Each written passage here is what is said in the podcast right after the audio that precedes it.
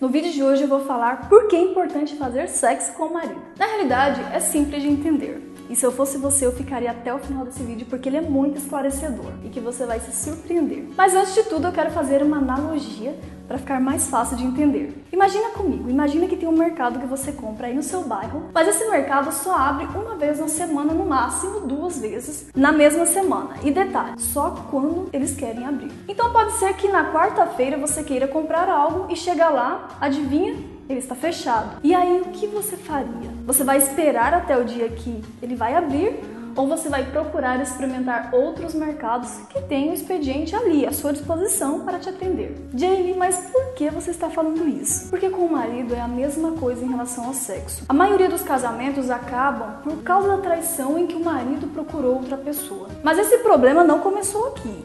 Ele começou lá atrás quando o marido começou a perceber que não está tendo uma vida sexual ativa e satisfatória com a esposa. A coisa boa do casamento é que você pode fazer muito sexo. O seu esposo está ali e você está ali. Não precisam sair procurando. E esse momento de conexão é bem importante para o casal. Então use com abundância. Mas eu sei que você está pensando: ah, você está sendo machista. Agora eu tenho que fazer quando eu não quero. Se eu não quero, eu não quero mesmo. Eu não sou obrigada. É o seguinte, Primeira coisa, se você esperar para fazer as coisas só quando você tem vontade, você não vai trabalhar quase nunca, nem levantar de madrugada para cuidar dos seus filhos, nem ir para academia, muito menos fazer sexo. Você não vai fazer quase nada. E a segunda coisa, eu vou colocar tudo isso em um ângulo diferente. E você vai perceber que não tem nada de machismo, mas sim de ter um pouco mais de empatia. Imagina comigo, o seu marido te dá atenção, carinho, é parceiro sempre que você quer e precisa durante a semana. Você iria gostar, certo? Mas e se ele começar a dizer sempre não para o carinho? Não quero ser seu parceiro hoje. Hoje eu não estou afim de te dar atenção. E de repente essa atenção vai diminuindo cada vez mais. Uma vez só na semana, a cada 15 dias, até que começa a achar que isso não é tão importante assim para você. O que você pensaria se isso acontecesse? Primeiro, você vai ficar insatisfeita. Segundo, você vai pensar que o que você quer não é importante para outra pessoa. E com o tempo você se cansa e começa a olhar em volta, não é mesmo? Vai procurar outros mercados que estejam disponíveis para você, quando você quer e que te façam se sentir importante. Você entendeu melhor agora? É exatamente assim que seu marido pensa também só que relacionado ao sexo. Mas Jaylee, e o meu amor próprio? Se eu não quero, eu não quero e pronto, eu não sou obrigada a nada. Olha, eu sou super a favor do amor próprio. Falo muito sobre isso com minhas alunas. Mas existe um equilíbrio de amor próprio e amor ao próximo, ok? É simples na realidade. Se você não quer sexo, então não se case. Sejam só amigos ou, sei lá, tenham um rolo. Daí você o procura só quando você quer. A cada 10 dias, por exemplo.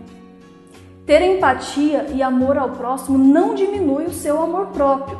E para encerrar, saiba que o sexo tem 10 benefícios diretos comprovados, que são: diminui gripes e resfriados, diminui ansiedade, diminui dor de cabeça, reduz o estresse, aumenta a generosidade, é bom para o humor, fortalece o coração, aumenta a parceria entre o casal, relaxa e melhora o sono. O exercício desse vídeo é, primeiro, abra sua mente em relação a esse assunto e, se for necessário, assista o vídeo novamente e dessa vez desarmada e analise como está o sexo entre você e seu marido. Segundo, procure mais seu esposo para o sexo e tenha empatia quando ele te procurar também. Se você e seu esposo têm o privilégio de serem saudáveis, então não tem justificativa para economizarem nisso. E você, mulher, que tem percebido que está com baixa libido, Procure verificar se não é o uso de anticoncepcionais, antidepressivos. Procure seu médico, verifique se há uma possibilidade de você reduzir ou procurar outro que se adapte melhor a você